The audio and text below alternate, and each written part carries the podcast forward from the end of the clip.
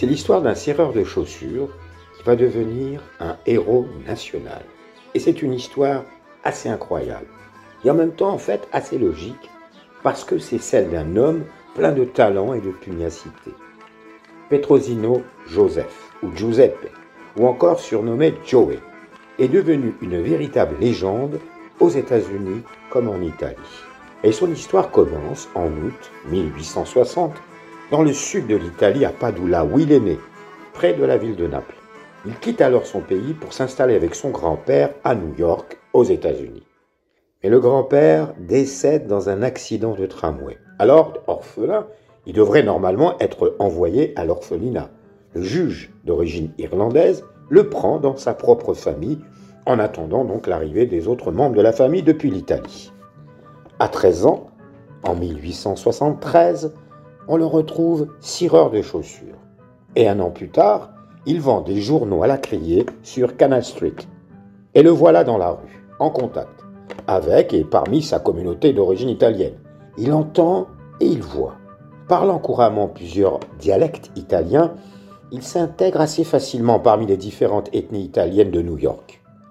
Et dans ces années-là, la police de New York est assez préoccupée et même très inquiète par la place que prend l'organisation de la main noire, qui n'est autre que l'ancêtre de la mafia américaine. Joey Petrosino va aider la police en l'informant sur les agissements de cette main noire. En octobre 1883, il a alors 23 ans. Joe intègre enfin, et c'est son souhait, le service de police de la ville de New York. il est alors le premier italophone de la police, et il devient un ami, eh oui, un ami d'un certain Theodore Roosevelt, le futur président des États-Unis d'Amérique, et qui à l'époque est tout simplement un membre du Conseil des commissaires de New York.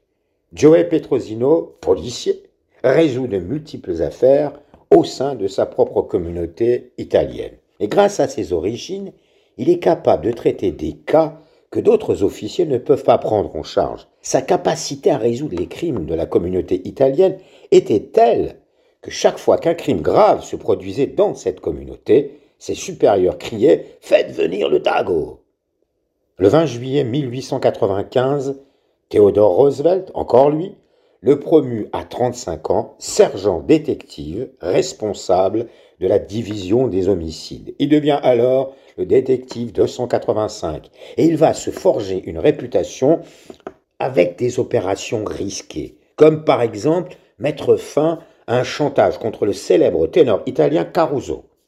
Il infiltre aussi les milieux anarchistes italiens, soupçonnés d'avoir des liens avec l'assassinat du roi Umberto Ier qui eut lieu en 1900. Et c'est au cours de cette enquête qu'il découvre des preuves d'une tentative d'assassinat du président actuel des États-Unis, William McKinley. Il avertit alors très rapidement les services secrets, bien sûr, et malgré l'appui de son ami Theodore Roosevelt, qui était devenu alors depuis vice-président des États-Unis.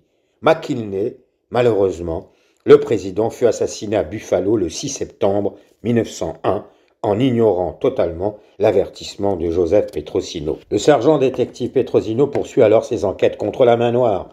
Il arrête, si, pour un meurtre, lors d'une enquête, un petit membre d'une bande, un certain Vito Ferro. Acquitté en 1803, ce Ferro retourne en Italie où il deviendra par la suite un chef historique de la mafia entre les années 1910 et 1920. Au total, et pendant quatre ans, il faut savoir que Petrosino arrête plus de 600 criminels italiens. Il devient une figure importante et prend une place de plus en plus présente dans la presse comme dans la police. En 1908, il est nommé lieutenant et prend la tête de la brigade italienne, une unité spéciale d'élite composée de policiers d'origine italienne chargés de lutter contre les activités criminelles au sein de cette communauté. En 1909, Petrosino prévoit de se rendre à Palerme, en Sicile, pour une mission secrète, enquêter sur le passé criminel de plusieurs mafieux installés à New York. Car il faut savoir qu'une loi fédérale récemment adoptée à l'époque des faits permettait au gouvernement américain d'expulser tout étranger qui vivait dans le pays, même s'il avait été condamné pour un crime commis dans un autre pays. Et c'est la raison de son voyage, parce que Petrosino était en possession d'une longue liste de criminels italiens connus qui s'étaient établis aux États-Unis. Et il avait l'intention d'obtenir suffisamment de preuves de leur passé criminel pour les expulser une fois pour toutes du pays. Le 9 février 1909, un certain marchand juif du nom de Simone Velletri monte à bord du bateau à vapeur à destination de l'Italie. Il s'agissait en réalité de Joseph Petrosino. Il était en mission clandestine, mise en place et pilotée par son commissaire de police. Sa mission était d'enrôler les autorités italiennes dans une coopérative transatlantique pour mettre fin à la menace mafieuse. Mais dès le départ, ce fut une catastrophe. Petrosino a contracté la grippe et a eu le mal de mer pendant une grande partie du voyage.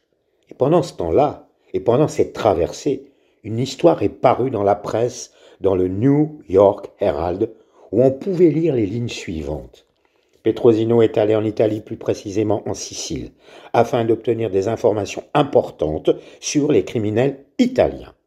La source de cet article était le commissaire lui-même. Il s'était bêtement confié à un journaliste qui avait promis pourtant de ne divulguer l'histoire qu'au retour de Joey aux États-Unis.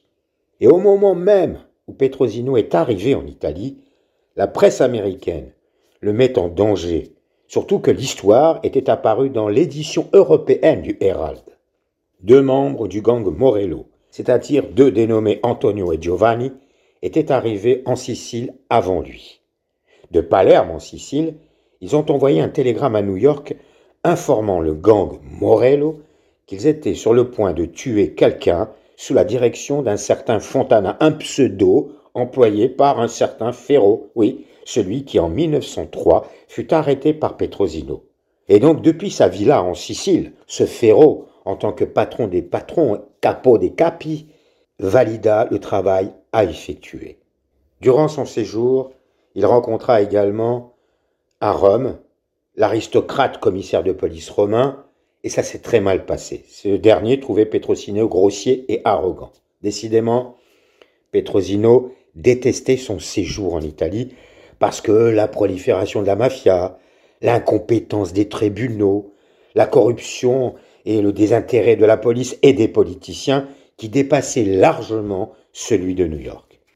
Grâce ou à cause de l'article du Herald, il a été reconnu instantanément à Palerme. Il décide quand même de rester. Il portait sur lui un revolver, 2000 dollars en espèces et les noms de plus de 2000 gangsters qui avaient immigré à New York avec des papiers frauduleux. Petrosino avait l'intention de découvrir leur passé criminel afin qu'ils puissent être expulsés il voulait également construire un réseau de contacts, principalement des avocats, pour fournir des renseignements sur les criminels siciliens et les activités de la mafia. Ce vendredi 12 mars 1909, Petrosino dîne au café Oretto, près du front de mer, dans le centre de Palerme. Il s'est brièvement entretenu avec deux hommes, dont un ancien informateur à New York. Et au café, un serveur a vu Petrosino inviter les deux hommes à se retrouvé dehors sur la place. Il est très précisément 20h50 sur la Piazza Marina, en plein centre de Palerme, en face, juste en face du café Oreto. Petrosino marche seul en direction du parc, connu sous le nom de Jardin Garibaldi. Les pavés étaient glissants de pluie et de gros nuages bloquaient la lune. Il rencontra les deux hommes du restaurant et un autre les rejoignit. Un, deux, trois, quatre détonations sur la place. Les passants ont rapporté plus tard en effet avoir entendu quatre coups de feu. Il y a eu un premier coup de feu probablement manqué, un deuxième coup de feu où Petrosino a été touché à l'épaule droite et, ensuite un coup de feu à la gorge et le dernier coup de feu à la joue.